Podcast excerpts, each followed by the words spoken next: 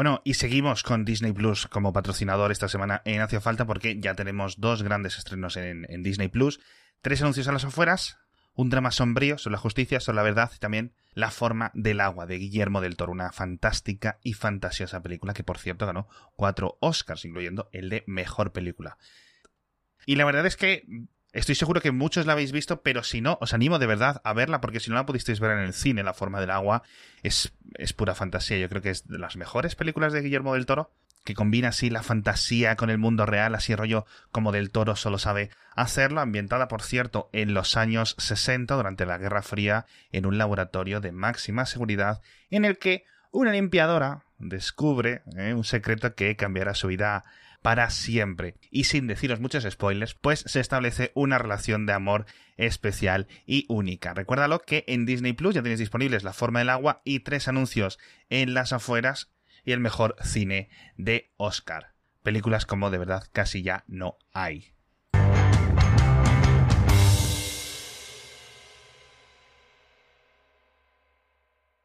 Que por cierto, estos últimos días ya por fin ya puedo decir que conozco a alguien que vayan a vacunar, tío. Ah. o que hayan vacunado. Ya han vacunado tanto a mis dos abuelos como a mi suegra. A mi suegra le han dado la primera y a mi tío le han dado la, la segunda ya. Qué bueno. Son los únicos que conozco, pero ya conozco gente. Sí, que llega un momento en que eso, que era un poco ya hasta decir, ¿qué pasa aquí? Sí. A mí, dos cosas al mismo tiempo. O sea, por un lado, eh, eso, de gente cercana empieza a saber que se vacuna. Por otro lado, eh, los dos eh, encontronazos más cercanos que hemos tenido de sustos han sido también ahora. O sea, de hecho, no hace ni una semana hemos tenido que traernos a los niños, hacerles pruebas, porque en sus dos clases compañeros suyos han dado positivo, sus padres han dado positivo, o sea, así todo esto, todo el protocolo, ¿no? Qué locura. Eh, y ha sido, o sea, venir a por ellos, eh, toda la clase se va a casa eh, y hasta Sí. que no me lleguen con los positivos aquí no vuelve ninguno. Ya, ya, ya, ya. Sí, sí. Positivos, digo, con los negativos, ¿verdad? Con el bueno.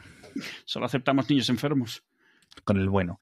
No, curioso, curioso, porque es lo que te decía. Me tocaría los cojones mucho eh, coger coronavirus justo en el, en el minuto final. Claro, claro, eso es lo que yo pensaba, digo, porque esto pasó un día después de la primera vacuna de mi suegra que vive con nosotros. Y digo, es que es lo que me faltaba. O sea, hemos aguantado un año y pico, Ya. no hemos salido, no hemos Ya. hecho nada y al final, ya, el día con ya una vacuna en uno de casa y uf, al final no. Da mucha pena. De todas formas, está mejorando el tema de las vacunas. Ha habido esto de que si la quito, la pongo, le cambio la edad, no sé qué, no sé cuánto, está generando un poco de desconfianza.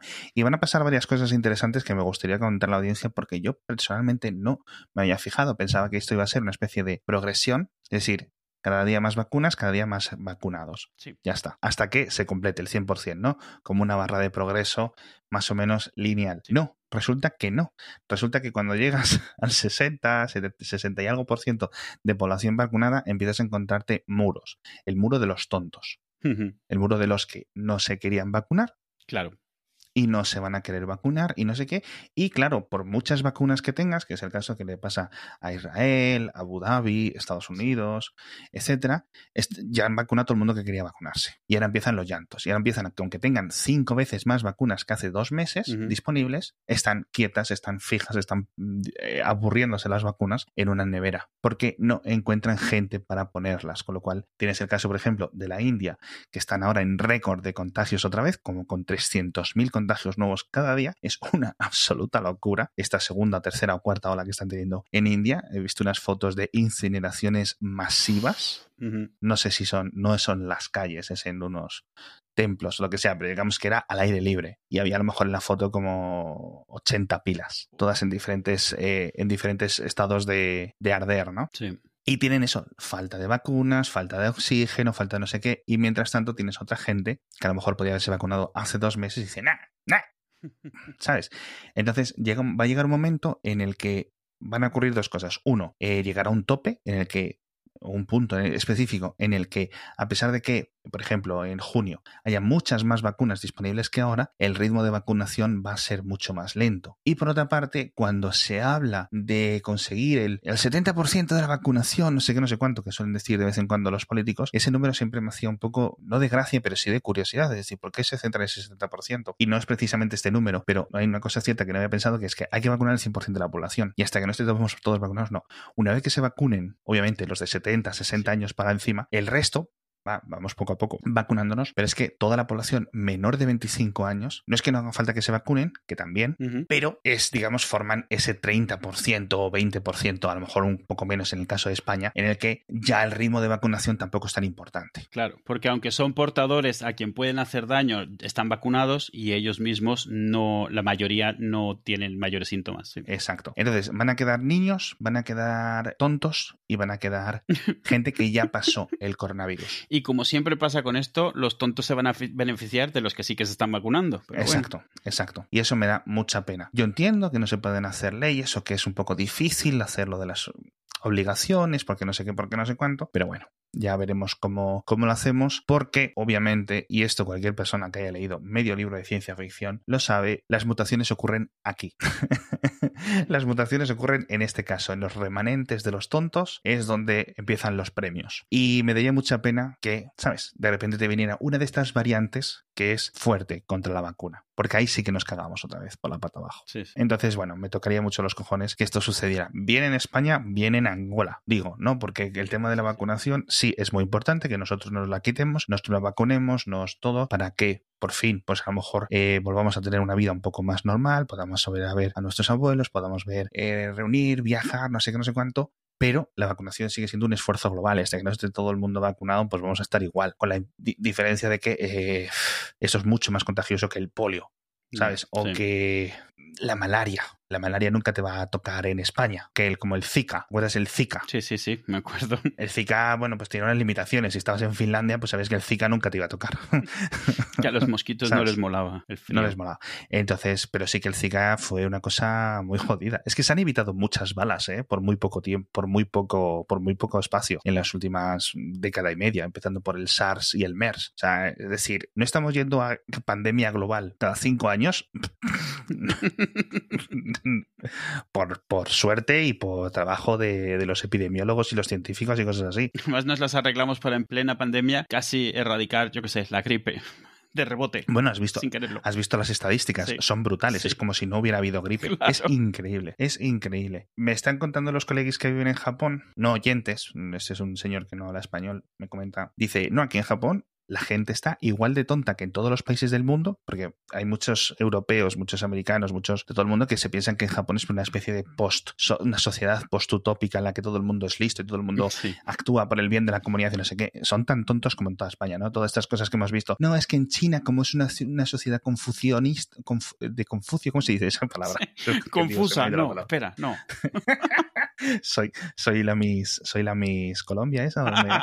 Confucio es el que inventó la confusión una sociedad mucho más colectivista y piensan más en el vecino. Una mierda lo que pasa es que allí, de vez en cuando, cuando uno se pone malo, pues sí es cierto que se pone la mascarilla. Pero porque es una costumbre que ya está arraigada. No porque les importe más o menos el, un poco el vecino, sino porque queda mal. De la misma forma que aquí en España queda mal ir con la bragueta bajada. Puedes ir con la bragueta bajada, pero la gente te va a mirar mal. Si estornudas si escupes, y vas sin mascarilla, pues imagino que la gente te mirará mal. Así que te ahorras historias poniéndote una mascarilla. Que, igual que imagino que pasa en, eh, aquí, cuando dice la gente, no, la mascarilla es obligatoria. La mayoría de las mascarillas que veo yo en la puerta del colegio, no sé cómo de efectivas serán. Particularmente las que están con la nariz fuera. Bueno, eso ya es una locura. O sea, lo de ir con el coche llegando al colegio y ver a la gente empezar a ponerse las mascarillas, dices tú, Dios, Dios. Es que ya la, es que ya clama al cielo, de verdad. La, el egoísmo de la gente. Bueno, pues eso, que de poco sirve la misma mascarilla si vas con la misma desde marzo de 2020. ¿Sabes? Entonces, que sí, que tienes una mascarilla, pero que sacas la lengua por la mascarilla ya. Sí, ya, ya se transparenta ya. ¿Sabes? Que se te ven las caries a través de la mascarilla. Entonces, bueno, y luego los fumadores, eso ya es un poco lo que hacen ya los que quieren. Es como si para ellos la. No, es que es legal. Ya. No, ya, ya. No sé qué quieres que te diga. ya. Y tirarse un pedo en el ascensor también es legal. y no lo hago. no sé, en general, tengo muchas quejas. Bueno, el caso, lo de las vacunaciones, estoy más ilusionado que hace dos meses, porque es cierto que ha ido lento, pero bueno, las, las nuevas cifras y las nuevas llegadas de vacunas poco a poco parece que van tirando hacia adelante. Así que a ver cuando me toque. Ya solo me queda esperar un poco a ver cuándo me toque. Eh, por cierto, he leído hoy que en principio ya se están empezando a mirar fechas para eliminar el tema de las mascarillas en la calle, ¿vale? Que sería como una de las grandes vueltas a la normalidad, ¿no? Es decir, te metes en un bar, te metes en una oficina, te metes en un avión, mascarilla, pero por lo menos ir al parque, ¿sabes? Oye, por la calle, eso que ya no se sienta un poco, pues eso, como si vivieras en un poco una película de zombies en cierto sentido, a pesar de que llevemos un año, ya cansa, cansa. Cansó, cansó la primera semana y cansa ya. Que por cierto, no sé si te pasa a ti también, mis ritmos de respiración han cambiado con la mascarilla. Las primeras semanas eran plan, todo se me empaña constantemente, no sé qué hago. Y ahora yo no sé si es que ya respiro o cuando exhalo lo hago de una forma más controlada de ciertas formas, ya no se me empañan tanto y tengo las mismas mascarillas que... Pero yo creo, yo creo que es como todo, te vas, te vas adaptando. O sea, aprendes cómo ponértela, cómo apretarte la nariz, cómo, mm. eso, cómo respirar, cómo qué, qué gestos no hacer para que no se te mueva. O sea, sí, te vas, te mm, vas adaptando. Sí. sí, es un poco como las gafas en cierto sentido. No notas que la tienes, también eso me, me, pasa mucho. Yo a lo mejor me meto en el coche una hora y sigo con la mascarilla puesta. Yo, todas las que tenemos, el problema es que hemos comprado la misma talla para Itzel que para mí, entonces a ella le quedan flojas y a mí me quedan poco sueltas. Sí. Sí, entonces me, me mm. lastiman las, las orejas. Tengo que comprarme unas un poco más grandes para mí. Pero es que es, al final es tampoco le quieres dedicar tantísimo tiempo. Y en, en nuestro caso, lo que pasa es que como yo trabajo desde casa, realmente yo salgo muy poco. Yo salgo para recoger los niños por la tarde al colegio y ya está. No salgo para nada más. Yo no sé tú, pero 10 kilos he pillado. 10 kilazos. 10 kilazos. O sea, yo ya trabajaba en casa, pero es que lo que me muevo ahora es que es ridículo. Sí, sí, que te mueves de la cama al sofá, a la cocina, al sofá, a la cama. No, no, no. no. Y, y, menos esto. Ahora ya justo se acaba el invierno, pero estos, estos últimos meses, bueno, ha sido. No sé si ha sido más, pero en invierno, como que las niñas siempre me, me, me chantajean un poco más, en plan, mira que vamos tarde, mira que llueve, mira que hace frío, venga, vamos al coche tal. Sí. Ok. ¿no? Y, el, colegio está un poco en la frontera. No está pegado, como estaba el colegio anterior mío, pero andando son al ritmo que van las niñas a las ocho y media de la mañana con unos mochilones. son 15 minutos y a veces llego en 5 cuando voy por mi, por mi bola. Un poco rápido, un poco ahí, un poco sacando la lengua, pero llego como en 5 o 6 minutos. Entonces, está un poco en el sitio en el que, eh, venga, vamos al coche, sobre todo si son menos 10, ¿no? Y ya no te queda otra. Entonces, todos esos paseos que daba antes para ir y volver, pues ya no los estoy dando. Y es el mínimo de mantenimiento, tío. Es como el mover la correa para el coche, bajar a arrancarlo de vez en cuando, eso ya no lo estoy haciendo. Ya te digo, no estoy comiendo más ni menos que hace dos años. Sí, pero al final comes lo mismo, pero estás, eh, o sea, que más menos, es matemática al final, claro. Así que nada, chavales, eh, recomendadme Instagramers, no, Instagram no que no tengo en cuenta, eh, recomendadme youtubers de esos que hacen ejercicio. Para ver, verlos. Para verlos, a ver, si, a ver si viéndolos bajo de peso, pero imagino que tendré que imitarles. Yo, yo esta semana he tenido que ir a la oficina eso, hacía meses que no iba, y me he obligado a subir y bajar por las escaleras porque estaba ahí y me daba cuenta que, vamos, o sea, me he dado cuenta de que de mi casa a la oficina, camino, yo qué sé, 50 pasos, o sea, con la tontería. O sea, salgo de la casa, ascensor, al parking, coche, allí llego, parking, ascensor, de repente estoy en mi escritorio y te lo juro, no he caminado 50 metros. Entonces dije, mira, no, o sea, eh, trabajamos en un quinto piso y dije, mira, me lo subo. Y la condición de, de, mierda, ¿eh? O sea, los cinco pisos llegas arriba y es como, ¡Ah! ¿pero qué ha pasado? ¿Por qué estoy tan mal? Lo bueno es que en principio, lo, bueno es que no se debería volver a coger esa forma. Sí. Porque es, tan mínimo claro, lo que teníamos antes. Lo que pasa es que ahora es negativo, tío. sí, sí, es que es eso. al final, el cuerpo enseguida se, se acomoda y dice, mira, pues esto, esto, es lo nuevo. Voy por si acaso a guardar todas las calorías extra, ¿vale? Si las necesitas luego, yo aquí las tengo, tú tranquilo. Te las voy guardando aquí en la circunferencia, ¿vale? Me siento un poco los gatos gordos, de estos gatos que sus dueños dejan engordar. Sí, sí, sí, que les dan todo lo que... Pero el que todo el ejercicio que, que hacen es caminar al bote, al bote, al plato. Claro. Sí, me siento un poco, me siento un poco así. Pero bueno, si es que el problema es ese. Yo, por ejemplo, hace unos meses me apunté al gimnasio. Y bueno, me apunto al gimnasio, aunque sea para ir a hacer algo, ¿sabes? Y luego dije, ya volviendo a casa dije, espera, me apunto a un gimnasio.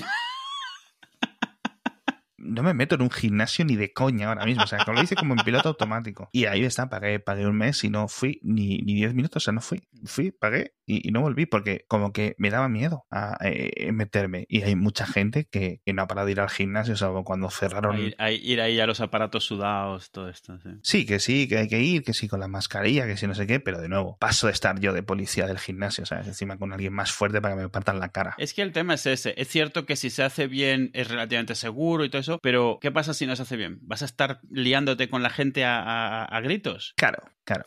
En el autobús, por ejemplo, yo eso sí lo conozco y muchos oyentes nos lo cuentan y muchos amigos nos lo cuentan. Dicen, no, a ver, en el autobús es normal tener discusiones. Si pues alguien no se pone la puta mascarilla, pues siempre hay alguien que le va a decir la cosa. Si alguien se sube tosiendo y está tosiendo y tocándolo todo, y se vamos a ver. Pero al final esto es como todo. ¿Qué vas a hacer? ¿Liarte a puñetazos? Si decide que no le importa lo que opinas. Claro, claro. Exacto. Ese, es, ese es el problema. O sea, al final, cuando tienes la discusión esta de ir al cine, ir al centro comercial y lo que sea, sí, sí, si todos lo hacen bien, por supuesto, sí, se puede controlar y todo está limpio y todos llevan la mascarilla, pero la realidad es que mucha gente no lo hace bien. Y si estás viendo los que no lo hacen bien, pues también hay muchos detrás que no estás viendo que no lo hacen bien. No, exacto, y que al final es lo que decía de la mascarilla de antes, que decir que vale, que tiene la mascarilla, ahora te vas a poner tú a analizarla con el microscopio a ver si la mascarilla lleva 20 meses sin pasar por el sanitol, en el caso de que sea una mascarilla de tela, o si es una mascarilla nueva o no es la misma que lleva, ¿sabes? Sí, sí. ¿Cuántos niños se cambian de mascarilla todos los días? Después de estar 5 o X horas. Que es, una, que es una renta con la tontería, ¿eh? Claro, es que es mucho dinero. Entonces, tío, o sea, aquí parece que tengo ya, la igual que tenía hace un tiempo, una papelera para los pañales, una papelera para las mascarillas. Sí, prácticamente. Los niños, a, Alan además, se, se, ha puesto, o sea, lo que más le gusta del día es llegar el día y arrancarle las cuerdas a las mascarillas. Ah, sí, sí, sí, estas también, es verdad. Toc, toc, toc, toc. Y, y, pide todas las mascarillas de todos y hace toc, toc, toc, toc y las echa ahí. y bueno, está bien. Sí, yo la verdad que tengo muchas ganas que se acabe ya por ellas. Por mis sí, además el tema con las mascarillas es que es un recordatorio constante. Ridículo, tío. Eh, tengo ganas de ir a sitios, tengo lo típico. Mm, no tengo ganas, pero hasta que te quitan un poco la, el S, ¿no? Eh, de nuevo, mucha, no aprobaría yo, o sea, yo no iría a una terraza. Entiendo que es legal. Eh, cada vez el otro día pase, paso de vez en cuando cerca de algunas terrazas. Siempre hay mucha más gente y con mucha menos distancia de la que dicen. Entonces, bueno, siempre me hace, siempre me hace mucha gracia, ¿no? Como los de los, lo de los fumadores. Pero, pero bueno, yo creo que ahí ya, o sea, hace ya mucho tiempo que me dejé de intentar preocupar por estas cosas. En plan, mira, sí, sí. yo me preocupo de lo mío y intentar no pillarlo y listo. Sí, al final también es eso, o sea, la gente que está, yo qué sé, yo he ido a terrazas de aquí que han abierto, eso, si están en un sitio ventilado y están separadas con distancia, bueno, sí hemos ido a alguna, pero esas que ves por ahí que están igual de hacinadas que siempre, pegaditas todas, llenas de gente, donde ves además la mesa que era como para dos y han puesto siete sillas y ahí están todos. Bueno, sí. pues, pues Sí, totalmente. Que, es, que es eso, o sea, el, eh, tú puedes ir a una terraza tú solo, literalmente a dos metros de una persona, ¿vale? Y, y, y, de verdad, no hay... El único problema ético, no legal, ético que yo le vería, es que estás haciendo ir a un camarero a trabajar y exponerse a un montón de clientes constantemente por tú querer ir a tomarte una cerveza. Es una consideración ética mía otras personas pueden tener otras, etcétera. Yo entiendo que si ese camarero o camarera no tiene trabajo, pues pero para eso está el Estado, mm. para estas situaciones de emergencia. para eso debería estar el Estado. Sí, que hemos visto que no ha estado. Eso completamente cierto. porque si no, no estaríamos ni siquiera teniendo esta conversación, estaría resuelto el tema. Pero bueno, es la verdad es que es un poco. Es un poco. Entonces, eso es un buen plan. La verdad, estás un poco al sol, te da un poco el aire, etcétera. Eh, te apetece, te viene bien incluso de salud mental. Es un buen plan. Yo quiero ir. Simplemente sé que esperándome dos meses. El problema es que llevo esperándome dos meses. Desde hace diez. Entonces es un poco ridículo también, es verdad, todo esto, ¿no? No sé qué pensar, ya no sé qué pensar, intento ver la luz un poco al final del túnel, con mucha filosofía. De todas maneras, baratillo. al final también lo cierto es que la sociedad, a fuerza de que la gente se muera o no se muera, va encontrando un término medio, o sea... Yo lo que creo que está pasando ahora es eso. Ha pasado un año y pico, la gente que lleva haciendo esto desde el principio y no le ha pasado nada, en su cabeza es como, bueno, no pasa nada. Hmm, ¿sabes? Totalmente. Eh, eh, entonces, ¿qué les puedes decir? Tú llevas un año quedándote en casa, ellos llevan un año saliendo de forma normal y estáis igual. Es un caso que cada vez es más hipotético en su cabeza, que tampoco... Sí, es, es muy curioso y muy paradójico, eso es cierto, que porque hay gente que por mera suerte llevan fiestas ilegales y en no sé qué y, y no sé qué, y haciendo un montón de cosas que no se deberían hacer o no se pueden hacer y le da igual. ¿No? Y luego una fotito en Instagram, se ha muerto mi abuela. Sí. Qué malita estoy. Eh, bueno, bueno, pues, pues eso. Sí, claro, aquí hay un factor suerte gigantesco, porque como esto no es predecible y no es una... Completamente. No es una ciencia exacta, pues cualquier cosa, no hay forma de... Sí, completamente. Puedes saber tomar todas las precauciones del mundo. Yo de vez en cuando eh, me sorprendo a mí mismo, muy de vez en cuando, y ahora ya lo llevo muy a rajatabla porque por esto que me pasó una vez, que es que salí del coche y me bajé la mascarilla y me metí en ascensor sin la mascarilla. Entonces dije yo, anda, tío, imagínate que me toca el premio por quitármela 30 segundos antes sin, ¿sabes? Sí, también es que si estás así, lo que pasa es que claro, si estás así, o sea, llega un momento en el cual te puedes volver loco porque claro, claro, claro, es, quiero decir que puedes llegar al otro extremo también, de volverte esta gente que es germofóbica total, de, de, de, que va con guantes por la vida y con un buzo puesto, mm. porque, porque siempre puedes decir, ¿qué tal si esta es? Esto es un poco como, como la lotería, pero para mal. O sea, ¿qué tal si este es el billete? Pues... Es que eso yo creo que le va a pasar a mucha gente. Yo sé que soy tan dejado que en el momento que quiten las restricciones y las... Porque, por ejemplo, eso es una pregunta que llevo mucho tiempo queriendo hacer. ¿Tú te limpias las manos como en abril de 2020? Como en abril, o sea, como los primeros días de la pandemia, dices. Sí, en plan, con rollo cirujano. Todos limpiándonos las manos, los ingenieros de Apple metiendo en el Apple Watch los segundos que tienes que limpiarte y un algoritmo de detección. Yo no. No, no, no, para nada, ni de lejos. ni en la misma cantidad de situaciones, ¿no? O sea, porque fue una época, y ojo, que sirvió, porque, bueno, decían los, los, los, científicos y los epidemiólogos. Sí, que logró mantener un poco a raya el tema, sí. Que, que eso sirvió, ese, ese extra de, de, cuidados justo en esas semanas, ¿no? Pero yo es cierto que ahora reconozco que hago lo de siempre y ya está. Sí, yo creo que hubo una época en la cual era, o sea, venir muy corta, pero era venir, lavarte las manos, lavar todos los botes que habías traído de la compra, por ejemplo. o sea, es que yo me acuerdo lavando por fuera el bote de lejía, que era como... Mm". Ya podías ser reversible. Claro. Y, obviamente ahora ya no, ahora te traen la compra o vas a la compra y así como viene se va a la nevera. Sí. Eso sí, luego te lavas las manos, pero todos los botes vienen de fuera como vienen los has guardado, no. Pero en tu cabeza, bueno, y ahora me lavo las manos. que en el fondo, al final, todo esto tiene un montón de incongruencias, pero bueno, cada quien va cogiendo sus rutinas y, decides, no decides sin pensarlo, vas hasta donde llegas. O sea, sigues tosiéndote en el codo, por ejemplo, y cosas así. Yo espero que haya cosas, yo, espero que haya cosas que se queden. Creo que lo, hemos dicho en algún podcast. Creo que lo, espero que lo de las mascarillas como responsabilidad personal de aquellos que estén enfermos cuando lo sepan, con un catarro normal. Sí, no para el día a día, no para normal, pero eso, que la gente empiece cuando, o, yo creo que mucha gente eso, con la gripe, con las alergias, pues lo veremos más. O sea, mucha gente con alergias se ha dado cuenta que con la mascarilla les afecta menos. Bueno, yo es que ya estoy entrando en el segundo año sin alergia y eso para mí es una victoria. Claro, entonces, pues eso, en temporada de alergias veremos más gente con mascarilla porque ya el tabú de llevar mascarilla, que antes era como en plan el enfermo, ya no. Ya sí, sí, que hace el enfermo de cáncer este inmunodepresivo. O sea, y no te le acercas a alguien con mascarilla porque a saber qué tiene. Sí, exacto. Sí, ese, estigma yo creo que se ha caído este año, más nos vale, que nos queda. Eso espero, por favor, porque lo hemos visto que literalmente se traducen muertes de gripe. Esto, entonces espero que, el, digamos, el, las navidades, en cierto sentido, no el invierno 2021-2022, ya sin coronavirus, o en principio ya con todos vacunados, etcétera, tengamos esa responsabilidad. Porque es que literalmente a lo mejor son no los X millones de muertos de esto, pero sabemos que la gripe todos los años toco todo, toco todo, toco todo, toco todo. Entonces, bueno, eh, al menos, coño, si vas a la residencia a ver a tu abuela y estás un poco acatarrado, es un poco como la, la época de, de, concienciación de los condones. De los 90, fuera más o menos, era yo pequeño Con, cuando. Fue cuando, cuando lo del SIDA. Es que, y, y, ya después del SIDA ya se quedó. Claro, claro, se, se, se perdió ese tabú tanto de, de, usarlos como de hablar de ellos. Mm. Yo es que no los usaba en esa época. Entonces.